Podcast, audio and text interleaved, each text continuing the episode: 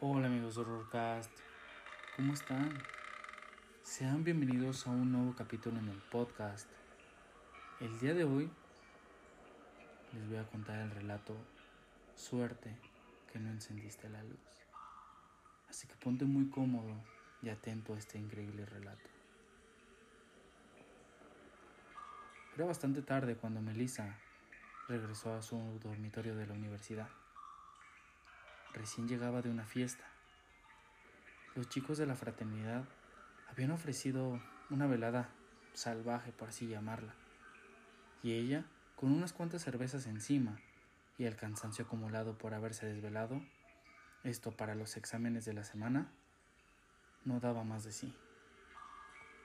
Se retiró de la celebración mucho antes de lo acostumbrado y entró a su habitación arrastrando los pies. Pensó en prender la luz por un momento, pero luego desistió.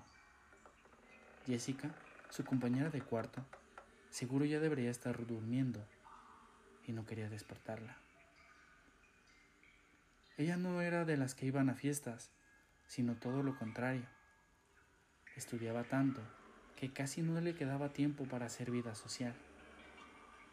Únicamente se relacionaba con dos amigos y su novio, un chico tímido e igual de estudioso que ella. Melissa se tiró a la cama tal como estaba, tapándose con las sábanas hasta la cabeza. Antes de quedarse dormida, escuchó unos ruidos extraños al lado. Se escuchaban como gemidos ahogados provenientes de la cama de Jessica.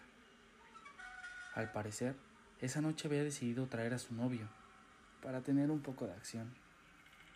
Y ella, que pensaba que todavía no había llegado a esa etapa de la relación, pensó, pillina. Y enseguida se sumió en un sueño reparador. Al día siguiente, Melissa se revolvió en su cama y se desesperó, como de costumbre. Luego miró su dormitorio y liberó un grito de terror. Jessica estaba en su cama con un rictus de sufrimiento y los ojos vidriosos y desencajados. Su cuerpo, o más bien su cadáver, se encontraba repleto de sangre, al igual que las sábanas. Alguien la había apuñalado sin piedad y en la pared, con la misma sangre de la muchacha, estaba un mensaje escalofriante que decía, Suerte que no encendiste la luz. Los médicos forenses determinarían más tarde que Jessica había sido asesinada la noche anterior, justo en el momento que Melissa entraba en el dormitorio para acostarse. Los gemidos que había escuchado no eran ocasionados por sostener relaciones con su pareja, sino gritos ahogados de dolor, pues el asesino le había tapado la boca con una de las frazadas y luego Lentamente se había deleitado al torturarla, justo al lado de su compañera, que dormía sin enterarse de nada. Lo único que había salvado a Melissa de no correr con la misma suerte había sido precisamente el hecho de no oprimir el interruptor de luz. Saber que de haberlo hecho podría haber muerto en ese instante no le ayudó a sobrellevar el enorme trauma que supuso dicho acontecimiento.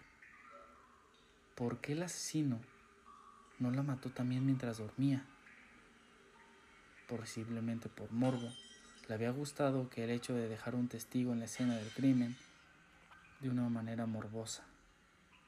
Aquel homicidio desató una ola de terror en los dormitorios de las chicas y en todo el campus, provocando que varias muchachas se mudaran por miedo Melissa fue una de ellas.